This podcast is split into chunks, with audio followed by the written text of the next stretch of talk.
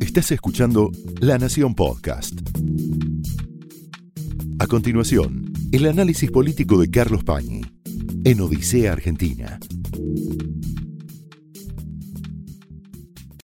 Muy buenas noches, bienvenidos a Odisea. Vamos a poner este programa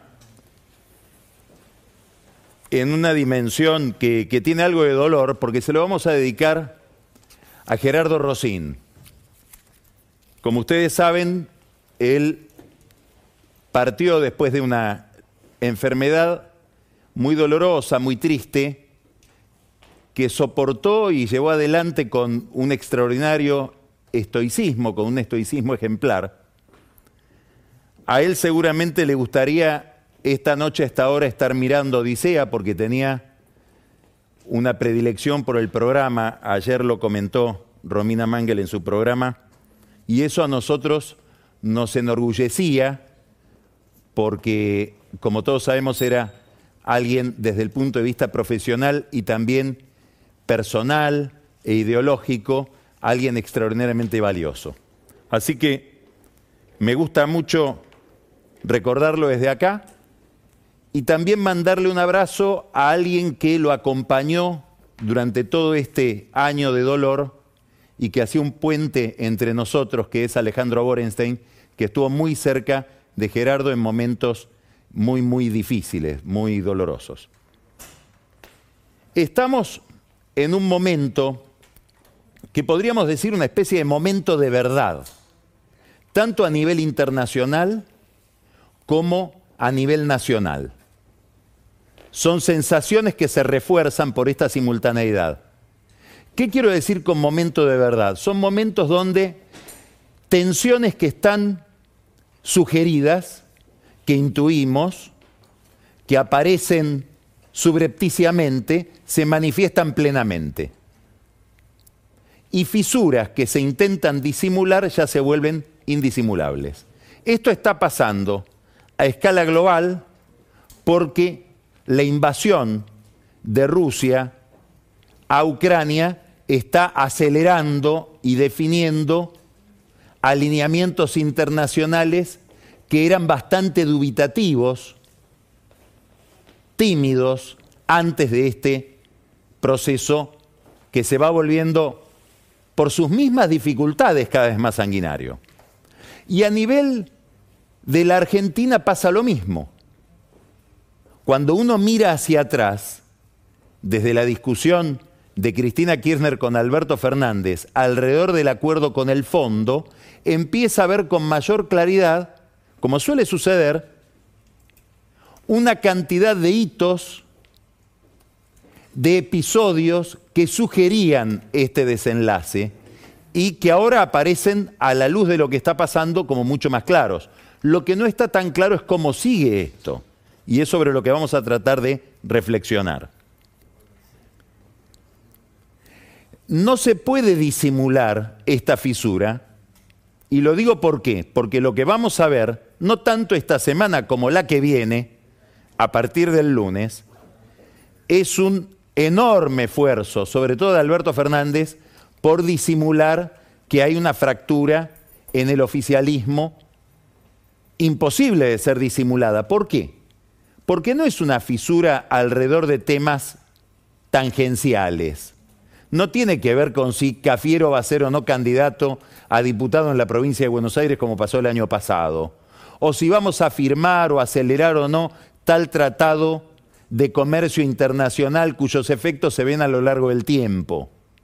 No, no, esta es una encrucijada sobre temas centrales.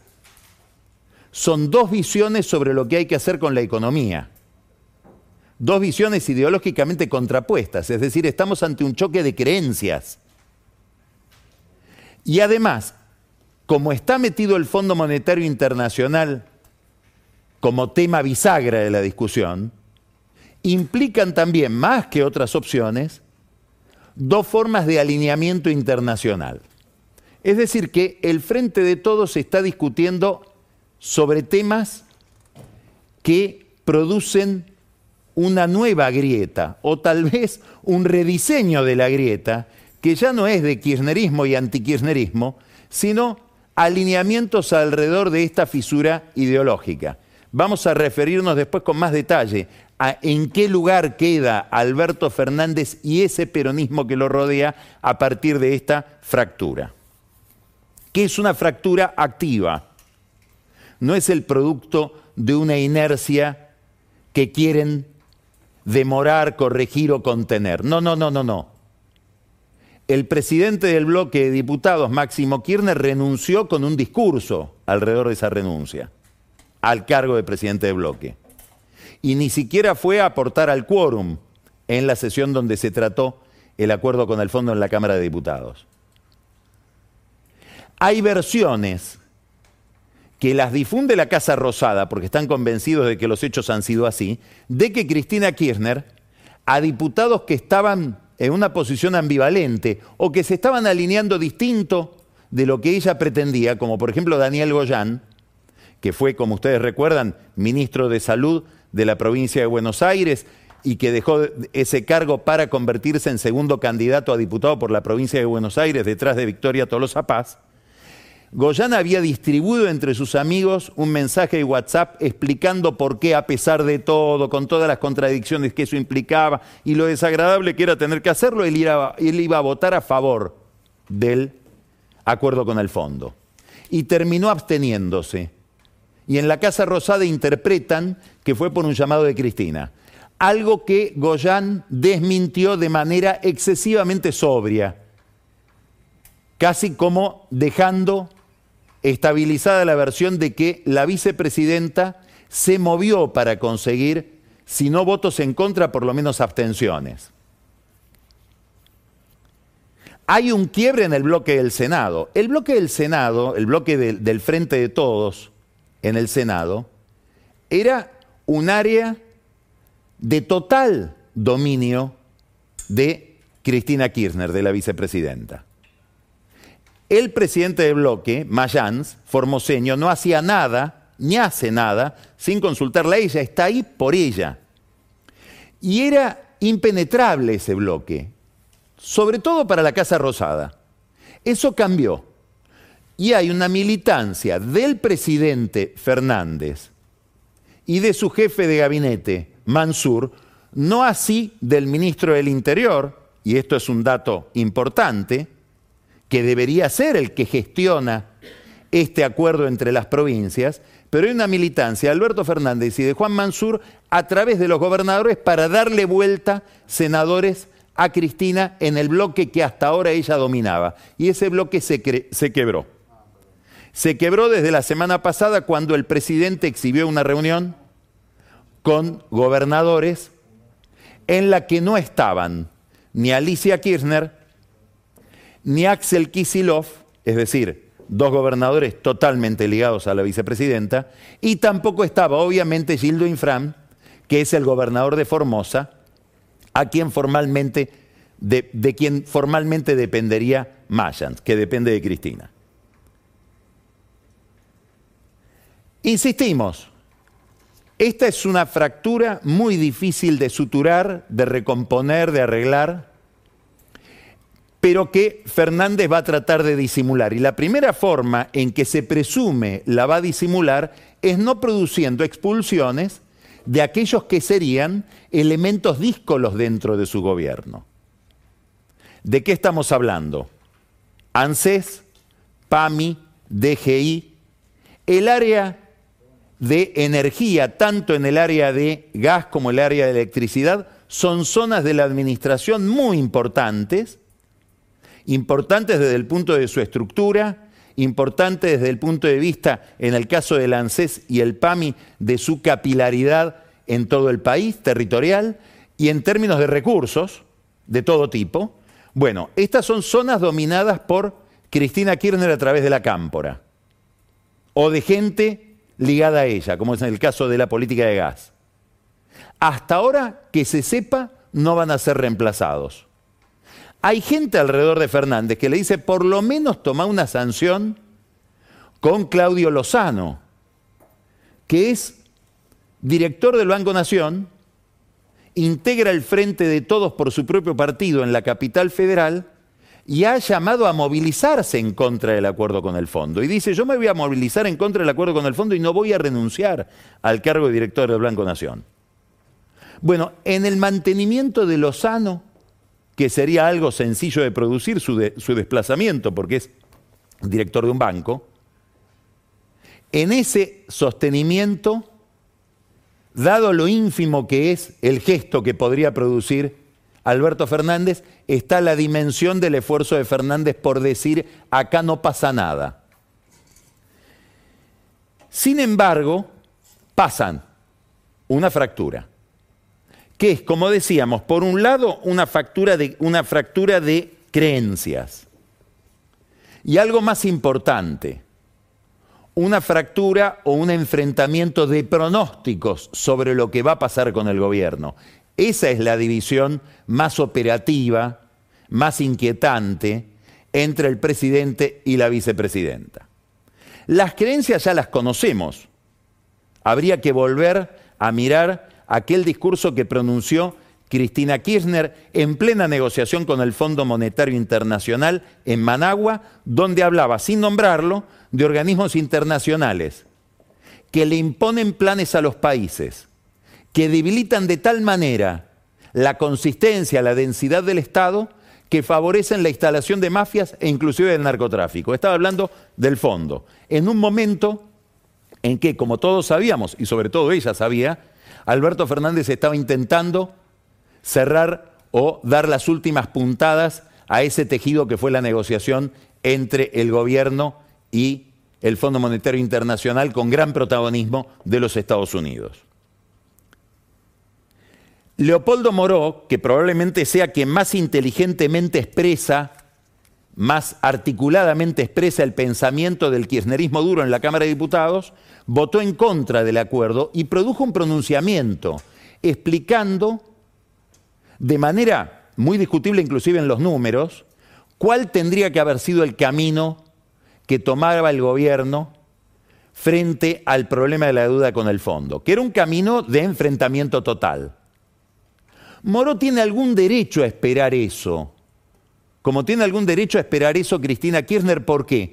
Porque si uno recuerda las cosas que decía Alberto Fernández entre las primarias y la elección general, inclusive alrededor de la reunión que él mantuvo con representantes del fondo, daba la impresión de que iba a haber casi un desconocimiento de la deuda asumida por el gobierno anterior. Es decir, que hubo una especie de, vamos a usar una palabra vulgar, de histeriqueo del presidente frente a todo lo que sería el kirchnerismo más ortodoxo, más rupturista, respecto de lo que había que hacer con el fondo. Y lo que están diciendo desde ahí es finalmente no hiciste nada. Hay que recordar que desde el Senado le trazaron una hoja de ruta. Hay que discutir las tasas de interés, hay que discutir los plazos, etcétera, etcétera. Y daba la impresión de que desde la Casa Rosada y desde el Ministerio de Economía les decían a los senadores, sí, sí, todo eso es posible. Un enorme malentendido que agrava el espíritu, el temperamento, los sentimientos frente a la ruptura. Pero hay algo más para mirar. Y es recordar algo muy significativo, que ahora la luz de estos hechos adquiere otro color, un color más nítido, que es esa carta un poco insólita que publicó la vicepresidenta después de la crisis que significó aquella renuncia u ofrecimiento de renuncia por parte de los ministros de la Cámpora Alberto Fernández, cuando le dijo abiertamente, presidente, revise los números del presupuesto y mande otro presupuesto, el presupuesto que después no salió aprobado del Congreso a raíz, creen todos, de una diatriba de Máximo Kirchner. Y en esa carta le dice, ¿por qué tiene que revisar el presupuesto? Porque usted está realizando un ajuste que nos lleva a la derrota. Entonces, acá hay algo que ya no tiene que ver con las creencias respecto de la economía, del nivel de déficit que puede tolerar una economía, de cómo se puede financiar ese déficit, del nivel de presión del Estado sobre el sector privado, que son cuestiones que enfrentan a dos sectores del peronismo de manera conceptual. No, acá hay una evaluación política, que es la siguiente. Con este programa de gobierno, entre 2019 y 2021, así razona Cristina Kirchner y así razona su hijo, perdimos 5 millones de votos. Si seguimos por esta línea, y ellos interpretan que este acuerdo con el fondo, que implica un ajuste, es seguir por esa línea, vamos a perder cuánto? Vamos directamente a la derrota. Si lo que nos va a suceder en el 2023 es la derrota y pasamos a la oposición, preferimos pasar a la oposición ahora y no quedar complicados con un gobierno que nos va a hacer socios del ajuste durante dos años para terminar en una derrota. ¿Por qué? Y porque lo que nosotros entendemos, sigo hablando como si fuera Cristina o Máximo Kirchner, que es la esencia de este programa, es un ajuste que no va a recuperar la esencia del problema, que es el salario real. Ahora, hay algo muy importante en todo esto. En política, los pronósticos, poquito tiempo después de ser formulados, se transforman en proyectos. Nadie pronostica la derrota de alguien si al poco tiempo no está trabajando para la derrota de ese alguien. Entonces acá está el problema central. Alberto Fernández cree que Cristina Kirchner está equivocada, cree que Máximo Kirchner está equivocado y cree, con razón, que con este nivel de reservas que tiene la Argentina, reservas que se deterioraron, entre otras cosas, por su propia política económica, no hay otra posibilidad que entrar en un acuerdo con el fondo y normalizar la economía encarando el problema fiscal, encarando el problema de la emisión monetaria y todas las distorsiones entre las cuales está el problema de regalarle la energía a un sector importante de la población, sobre todo metropolitana. Bueno, él cree que normalizando va a haber una recuperación y que esa recuperación le permite reelegirse o por lo menos postularse para la reelección. Quiere decir que tenemos dos pronósticos muy distintos respecto de lo que va a pasar. Y eso es lo que los enfrenta. ¿Y por qué es tan importante? Porque los políticos toman decisiones, como casi todos los seres humanos, con una hipótesis de lo que va a pasar en el futuro. Entonces, lo que vamos a ver en los próximos dos años, a partir de ahora, son decisiones políticas operativas, conductas divergentes, probablemente contradictorias, conflictivas, entre dos sectores del poder porque tienen proyectos políticos y electorales distintos. Y esos proyectos políticos y electorales distintos están basados en dos pronósticos distintos respecto de cuál va a ser el desenlace de este gobierno. Esto va a ser muy difícil de ser disimulado por parte del presidente, a pesar de que intente disimularlo durante todo este tiempo. Hay una pregunta que está detrás de esta dificultad para disimularlo. El frente de todos a partir de ahora va a poder ser gobierno y oposición al mismo tiempo duplicidad que forma parte de la historia del peronismo desde hace muchísimo tiempo. Basta recorrer la década del 70, los años 60, 70, etc. Van a poder, estando en el gobierno, teniendo que tomar decisiones de Estado, ser gobierno y oposición al mismo tiempo. Esta es una pregunta que nos hacemos todos. Es un intento de Cristina y de su hijo Máximo, sobre todo de Máximo y de la Cámpora, que están mirando un fenómeno que para ellos es muy interpelante, y es el crecimiento de la izquierda trotskista en determinados conurbanos, en zonas del norte como Jujuy y sobre todo en el conurbano bonaerense. Este es un fenómeno, un dato matemático que impactó mucho en la Cámpora en las últimas elecciones, el trotskismo sacó más de un millón de votos. Entonces, frente a un sistema electoral con balotage, donde puede ser estratégico tener un punto más o un punto menos, esos votos del trotskismo son votos que la cámpora quiere recuperar o por lo menos no seguir perdiendo porque los considera votos propios. Más allá de la erosión que produce esa fuga de votos en el seno de algunas organizaciones donde esa pelea es física todos los días. Por ejemplo, en los sindicatos y sobre todo en los sindicatos del Estado y sobre todo en el sindicato docente de la provincia de Buenos Aires.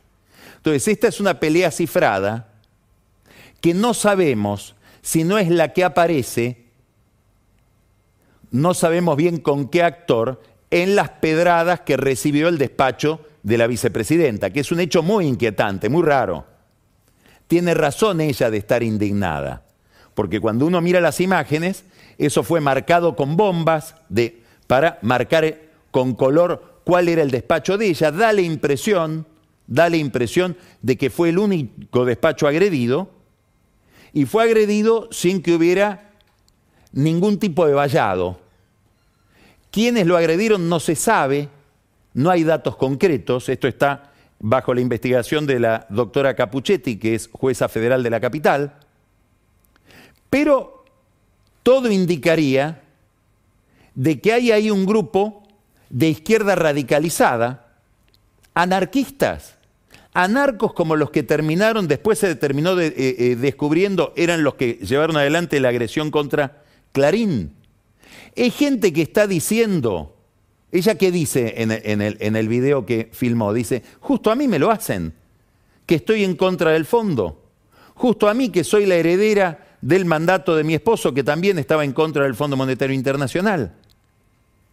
¿Por qué a mí? Bueno, una respuesta sería, sí, te lo hacen a vos porque hay un sector de la izquierda radicalizada que no quieres que te llevas esa bandera y que al mismo tiempo estés disfrutando del poder del Estado con Alberto Fernández, que es tu socio.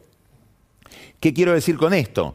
Que esta duplicidad de ser gobierno y oposición al mismo tiempo, hay sectores que no la toleran y que prefieren, claro, de manera repudiable, de manera delirante, que es mediante la violencia, que quede clara la fisura y que quede claro, en todo caso, la ficción de esa duplicidad. ¿Qué es la duplicidad que se esconde detrás de algo llamativo, que es el uso de los dos Néstor? ¿Por qué? Porque Cristina Máximo hace todo esto en nombre del legado de Néstor. Y Alberto Fernández les contesta retuiteando a un periodista que dice, si Néstor hubiera sido diputado, hubiera estado en esa sesión donde se trataba el acuerdo con el fondo, hubiera votado afirmativamente. Le está hablando al hijo de Néstor. Y es verdad que hay dos Néstor, por lo menos dos.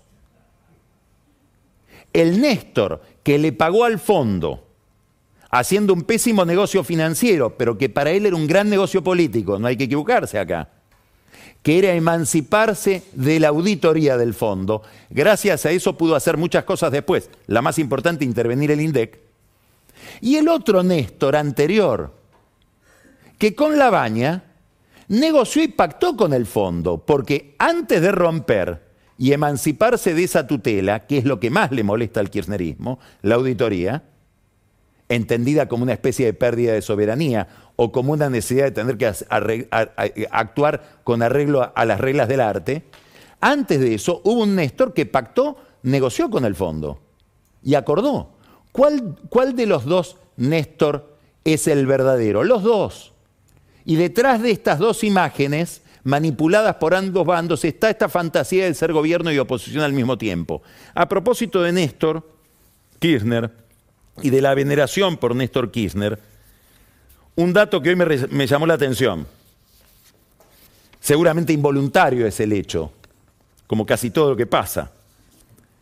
Y es que Alberto Fernández le escribe una larguísima carta al presidente López Obrador, por el que tiene una, una, admiración extraordinaria, una larga carta a propósito de una visita de la mujer de López Obrador a Buenos Aires, en la cual se le escapa decir lo siguiente. Quiero creer que se le escapó. Hay que ayudarlo a Lula a ganar las elecciones en Brasil. Olvidémonos de lo que significa eso, intervención en los conflictos electorales o en las disputas electorales de otro país. que son sagradas si hablamos de Bolivia, si hablamos de Nicaragua o hablamos de Venezuela, pero la brasileña no es tan sagrada y podemos intervenir. Pero más allá de ese detalle, después explica por qué hay que ayudarlo a Lula y dice que es porque ha sido, en términos absolutos, el mayor líder político de Sudamérica. Hasta ahora pensamos que había sido Néstor. Pero en el ranking para Alberto Fernández ganó Lula. No sé si Cristina Kirchner habrá leído eso, porque no sé si lee las cartas de Fernández. Todos escriben cartas. Importante de todo esto, ¿qué es lo importante mirando al futuro? Si esta fractura puede ser disimulada de tal manera que los dos sectores puedan convivir en una misma propuesta electoral o si vamos hacia un conflicto electoral y qué diseño va a tener ese conflicto electoral. Y esto es lo que no está claro. Se desencadena una dinámica divergente que va a hacer que para mantener su identidad, no quedar mezclado con los ajustes del gobierno, no va a alcanzar el discurso disidente, sino que el kirchnerismo va a tener que abrirse del frente de todos. Vamos a ver que a fin de año Unidad Ciudadana, la fuerza política que lidera Cristina Kirchner, ya no forma más parte del frente de todos. Ese es un curso de acción posible, ni ellos lo saben, porque el conflicto tiene su propia dinámica. O no, o vamos a una paso entre Alberto Fernández, que quiere reelegirse, y quién. Guado de Pedro, que está tan activo. ¿Qué papel juega en este conflicto Sergio Massa? Hasta ahora era el plan B de un kirchnerismo de Cristina y de Máximo que necesitaría en algún momento una figura más moderada que ya no sería Alberto Fernández. ¿Será ahora el plan B de Alberto Fernández? Por si él no llega. ¿O la única coincidencia que queda entre Alberto Fernández y Cristina Kirchner es que Massa no en ningún escenario, de tanto que lo odian ambos?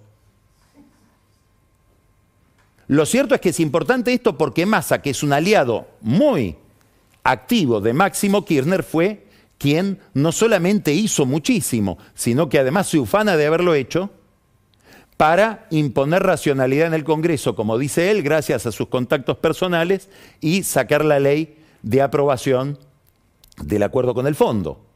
Parece tener más contactos personales en la oposición que en la cámpora, porque podría, gracias a los contactos personales, podría haber sumado a la cámpora. O en realidad no son contactos personales y son cuestiones objetivas de conflicto de poder, es lo más probable. Hay una contradicción, que es la que está en el fondo de este problema, y es la que emerge con esta discusión sobre el fondo, que es muy interesante de ver. ¿Qué estamos viendo? Estamos viendo que Cristina Kirchner muy probablemente, si uno encuesta, examina la opinión de muchísima gente del conurbano bonaerense y de otros conurbanos en los sectores más vulnerables, sigue siendo la principal líder política de esos sectores la figura que en la Argentina presenta mejores chances de ganar entre esos sectores, digamos, vulnerables, pobres, postergados. Pero ese, poder electoral, que le permite tener una influencia enorme sobre el peronismo, no se traslada a un poder sobre la dirigencia peronista. Entonces, lo que estamos viendo en esta discusión sobre el fondo es lo mismo que vimos no tan claramente, porque en aquel momento también intentaron disimularlo, cuando los ministros y funcionarios de la Cámpora le presentaron su renuncia a Alberto Fernández y salieron la CGT, los gobernadores y los movimientos sociales ligados a la Casa Rosada a respaldarlo a Alberto Fernández. Son los mismos que lo están respaldando en el acuerdo con el fondo y son los mismos que producen la fisura en el Senado. O sea que esta fisura ya estaba entonces y ahora lo único que hace es aflorar un momento de verdad, que nos obliga a preguntarnos por lo siguiente. A Cristina Kirchner con este poder le alcanza para gobernar la provincia de Buenos Aires, eventualmente para ser candidata a senadora en la provincia de Buenos Aires en el 2023. No sabemos bien con qué compañero de fórmula.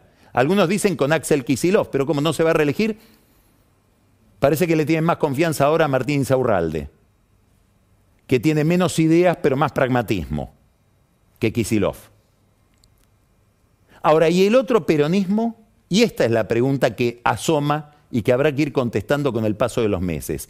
El peronismo no kirchnerista, que hasta ahora era un peronismo de Schiaretti, borroso de Perotti, obviamente de muchos peronistas alineados con Juntos por el Cambio. A la cabeza de todos Miguel Piqueto. Ese peronismo no kirchnerista, en algún punto anti-kirchnerista, ¿va a cambiar sus contornos? ¿Lo vamos a ver integrado en ese pelotón en algún momento Alberto Fernández? Es decir, ¿hasta dónde se está reconfigurando el mapa político y el mapa de los partidos?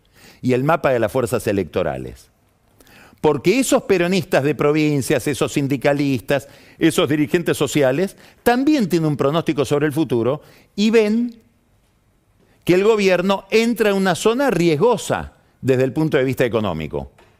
Porque sube el precio de los alimentos y hay más inflación, ellos responden con más retenciones, hay todo un debate sobre el tema, legal, ya lo planteó en el programa recién de Alfredo Leuco Luciano Laspina, de si es o no legal sin un presupuesto que lo haya autorizado a aumentar las retenciones, con un decreto. Hay también un problema enorme del que venimos hablando y vamos a seguir hablando, que es el aumento del precio de la energía, que no se compensa con los dólares que, ingresan por el aumento del precio de las commodities. Y un programa de gobierno que es el programa pactado con el fondo mediocre. Me gustaría acá detenerme en un cuadro que publicó en un tuit Alfonso Pratgay. Mire este cuadro. Este cuadro compara con datos técnicos en los que no me quiero, digamos, hay, Pratgay que es muy minucioso, justifica cada número con el lugar de donde lo sacó y los cálculos que hizo, porque no son cuentas, no son números lineales, digamos, algunos hay que, son deducción de cálculos previos. Pero en una visión así macroscópica, él está comparando el final del gobierno de Cambiemos con el programa pactado con el FMI y por lo tanto, si se cumple ese programa, ¿cuáles serían los números que presume ese programa van a aparecer cuando termine este gobierno? ¿A qué números conduce el programa con el fondo? Déficit fiscal primario. Macri lo dejó con 0.6 del producto y vamos a uno de 1.9. Empeora. Este es el gran tema, ¿no? Que además a Pratgay lo fascina en sus discusiones con el oficialismo. Millones de dólares, miles de millones de dólares de deuda pública, bruta, 49 mil contra 82 mil. Este es el incremento en millones de dólares en miles de millones de dólares de la deuda entre el final de Cambiemos y lo que sería el final de Fernández. Superávit comercial, es decir, competitividad de la economía en términos de exportaciones, etc. 2.4 contra 0.4. Tipo de cambio real, otra, otra forma de medir la competitividad, respecto de los principales socios comerciales real, es decir, por encima de la inflación. Si tomamos 2015 como 100, este es el tipo de cambio que deja Macri, este es el tipo de cambio mucho más atrasado que deja Fernández, es decir, estaríamos con un tipo de cambio casi igual al del 2015. Reservas internacionales netas, lo mismo. Inflación, 53 de Macri, 42 de Fernández, ahí hay una mejora. Y el otro gran tema que Fernández venía a corregir, porque iba a castigar a los bancos para beneficiar a los jubilados, el stock del ELIX es 71% contra 116%. ¿Qué quiere decir esto? Que el gobierno hizo lo mejor que podía hacer, pactar con el fondo. Y ese es un programa que es el mejor posible dentro de lo que puede hacer este gobierno y aún así deja un gobierno comparado con el final de Macri, que fue un final crítico, en medio de un fracaso. Ahora, ¿qué es lo interesante de esto? Y acá vuelvo al tema de gobierno y oposición. Que la gran ventaja de Fernández es que las expectativas que hay frente a él son muy distintas de las que había con el gobierno de Cambiemos. Entonces este fracaso luce como un éxito, sobre todo si me muestran el plan de Cristina como plan alternativo. Y acá hay una ventaja enorme de ser gobierno y oposición. Porque Fernández en el fondo repite el argumento de Macri, y se beneficia mucho más que, Macri con ese argumento. Cuidado que si no me toleran esta mediocridad que pinta acá Prat que es un gobierno que fracasó, si no miran esto como un éxito, viene Cristina, que eso sí es el salto al abismo. Ya no es llegar al 23, es no llegar al 23. Esto se proyecta sobre el peronismo porque hay que ver qué decisión toma electoral cada actor del peronismo frente a ese pronóstico y frente a ese destino. Mientras tanto, todo esto se proyecta también sobre la oposición.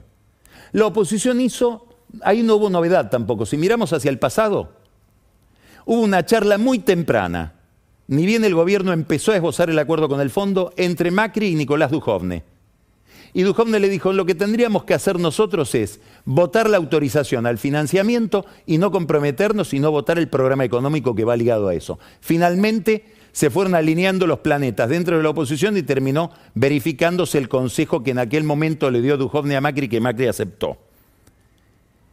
Hubo algo importante, hay que mirar eso que pasó, en toda la estrategia parlamentaria un eje UCR coalición cívica. Ahí fue muy importante la figura de alguien muy activo, que es Juan Manuel López, el presidente del bloque de la, coalición cívica, inclusive en conversaciones con el gobierno, para llegar al final que fue el que había marcado Dujovne al comienzo. Votar la autorización de endeudamiento, no votar el programa. Hay otro actor importante que hay que mirar. Morales. Gerardo Morales, gobernador de Jujuy, presidente del radicalismo. En este Morales aboga por un gran acuerdo con el gobierno. En este momento Morales está en Abu Dhabi, con el gobernador Gerardo Zamora, ex radical, con el gobernador Capitanich de Chaco, con el gobernador Jalil de Catamarca, con el gobernador Quintela de La Rioja. Están siendo a buscar inversiones para sus provincias, pero pareciera que el viaje es más que eso y que hay alguna conversación de una aproximación mayor entre Juntos por el Cambio, no sabemos si este Juntos por el Cambio u otro reconfigurado, y un sector del peronismo que podría incluir a gente hoy ligada al gobierno. Entonces vuelvo a hacerme la pregunta. ¿El enfrentamiento con Cristina va a derivar en que va a haber un, peronismo no kirchnerista, hoy inimaginable, con sectores que hoy están con Alberto Fernández? Porque este club de gobernadores del norte el que lo coordina es Mansur.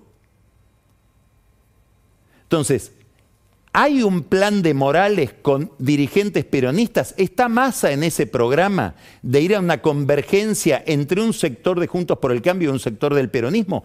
También si miramos para atrás, tiene lógica. ¿Por qué? Porque en 2015, antes de la convención de, de Gualeguaychú, que terminó en una convergencia entre la Unión Cívica Radical, la Coalición Cívica y el PRO, el plan de Morales, en combinación con Massa, y en eso tenía mucho que ver en aquel momento Jorge Brito, el banquero fallecido, era una alianza entre peronismo, no kirchnerista y la UCR, alianza que naufragó en esa convención de, de Gualeguaychú. ¿Se repone esto? ¿Vuelve ese plan? Hay que mirar mucho a Morales y estamos hablando de cosas que están en un estado de semilla, no es algo que está pasando ya, que puede llegar a pasar. Del mismo modo que puede llegar a, plantearse también una convergencia de dos personas que hablan mucho más de lo que se sabe, Schiaretti y Horacio Rodríguez Larreta.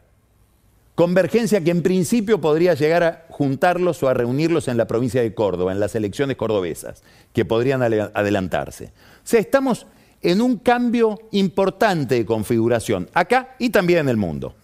Y ahora me voy a referir rápidamente a un balance de lo que está pasando a nivel internacional que espero sirva como introducción a la charla que vamos a tener con Mariano Causino, que es un experto en relaciones internacionales, que escribió mucho antes de esta crisis un libro que se llama La Rusia de Putin.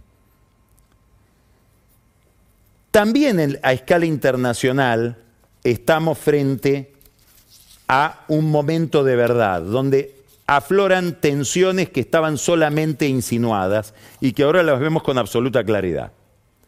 En el plano concreto de la guerra, en el plano militar, lo que vemos es un avance mucho más lento de lo que él pensaba de Putin sobre el terreno ucraniano. Entre otras cosas, más lento porque no estaba pensada ni la resistencia que iba a ejercer el pueblo ucraniano, ni el tipo de armas que Occidente le iba a suministrar a los ucranianos. Son armas de uso ligero, extraordinariamente efectivas contra helicópteros y contra tanques. Entonces, uno mira lo que dicen los corresponsales occidentales que están viviendo en Kiev y en ciudades, algunas de ellas tomadas por los rusos, y dicen, acá es algo muy raro está pasando.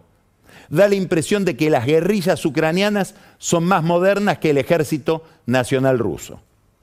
Segundo dato, una enorme dificultad de Occidente para intervenir en el terreno, sobre todo de los Estados Unidos. ¿Por qué? Y porque en Estados Unidos como en los países europeos, a diferencia de Rusia, hay un gran peso de la opinión pública. Y esa opinión pública, después de la experiencia de Afganistán, no quiere ver un soldado americano fuera de Estados Unidos ni en figuritas. Este es el gran problema de Biden si tuviera que tomar una determinación bélica. Ahora, esto juega a favor de Putin. Putin está en una situación muy complicada, sin salida. En todos estos días hay mucha producción intelectual alrededor de estos temas. Yo me voy a referir a algunas reflexiones que leí en una especie de ensayo que escribió para un grupo de amigos un diplomático argentino que se llama Manuel Benítez. Hizo las siguientes observaciones que las voy a comentar telegráficamente porque son muy interesantes. Ayudan muy bien a pensar el tema. Primero, Putin puede tomar Kiev. Lo que no va a poder tomar es Ucrania porque dado el sentimiento antirruso que se ha despertado en Ucrania o que se ha incrementado o agravado en Ucrania, es impensable que Ucrania esté tomada por las bayonetas rusas en la larga duración. O sea, ahí hay un límite bélico. El segundo límite es que va a ser muy difícil evitar una presión cada vez mayor de la política ucraniana para europeizarse, para sumarse a la Unión Europea y también a la OTAN. Con todo lo que esto tiene de conflictivo en relación con Rusia, como después vamos a hablar con Mariano Causino. ¿Por qué? Porque esta Ucrania ya no es la Ucrania anterior a la invasión. Esta Ucrania es una Ucrania que si en aquel momento quería tener poco, que ver poco con Rusia, quiere tener menos que ver ahora con Rusia. Y quiere estar más cerca de Occidente. Hay otros cambios notorios que señala Benítez en este ensayo. Algunos muy conocidos, el rearme alemán, el rearme japonés, Japón que mira esto con mucho detenimiento porque es vecino de Rusia y es vecino de China y fue víctima de una invasión rusa en el, rusa en el 45 después de las dos bombas atómicas, los rusos igual los invadieron a los japoneses, con lo cual miran a Rusia con mucha prevención. Desde hace seis años Japón se está rearmando está aumentando su gasto en defensa. Japón, que es un país muy lejano y ahora muy cercano a nosotros porque es el segundo accionista del fondo. O sea, hay que mirar lo que pasa en Japón. Se pregunta Benítez, ¿se terminó la etapa de la no proliferación nuclear? Con esta amenaza de Putin y vamos a una no proliferación, a una proliferación acotada, administrada. También es otro cambio de primera magnitud que estamos viendo en el planeta. Y algo muy relevante, el nuevo papel de China.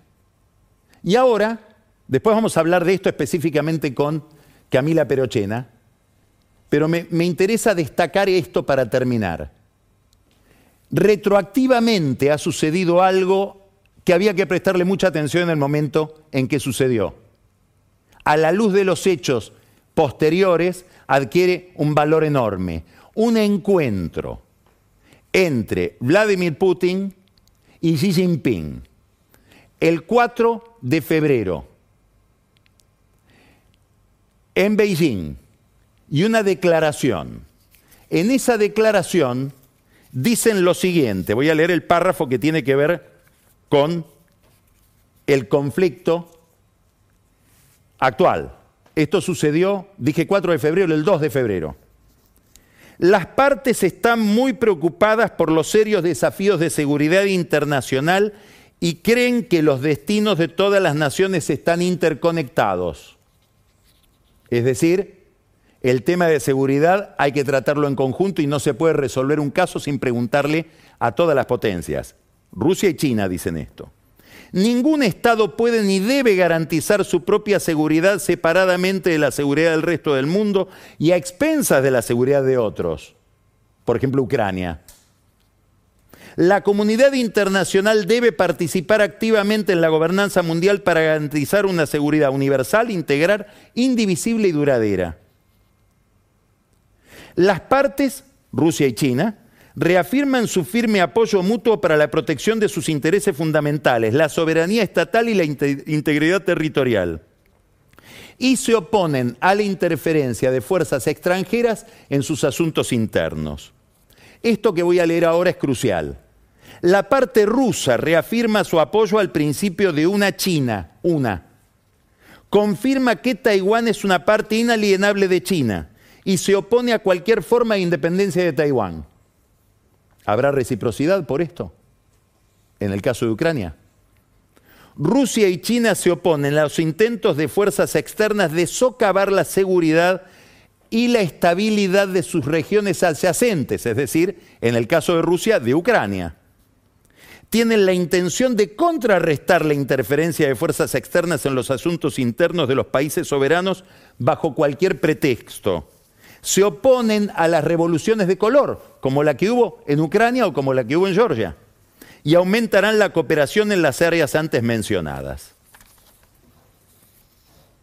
Esto es muy importante, es un documento que insinúa ya una alianza casi militar entre China y Rusia, es una, una aceleración enorme de la historia. Ahora, este documento tiene algunos párrafos iniciales muy interesantes que nos hablen de que acá no estamos ante un conflicto geopolítico o un conflicto militar solamente, estamos ante un conflicto de valores, porque definen la democracia. Dicen que la democracia y los derechos humanos, Xi Jinping y Putin, son de carácter universal, pero que deben ser examinados en relación con el contexto de cada país, con la cultura de cada comunidad y con los antecedentes, históricos. Es decir, son universales, pero hasta por ahí no más, hasta donde ellos deciden que son universales. ¿Y por qué esto es importante? Porque es un cuestionamiento a la democracia. Y este problema de la democracia es el que está en el fondo de la crisis de Europa del Este. ¿Por qué? Porque la que ha decidido alinearse con Occidente es la sociedad ucraniana, en un hecho democrático, eligiendo un gobierno antirruso. Y ahí está el límite de todo si es que uno considera que la democracia es una institución que debe ser respetada a nivel universal.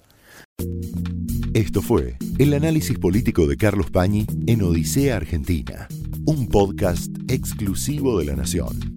Escucha todos los programas de La Nación Podcast en www.lanacion.com.ar. Suscríbete para no perderte ningún episodio. Estamos en Spotify, Apple Podcast, Google Podcast y en tu reproductor de podcast favorito. Seguí escuchando La Nación Podcast.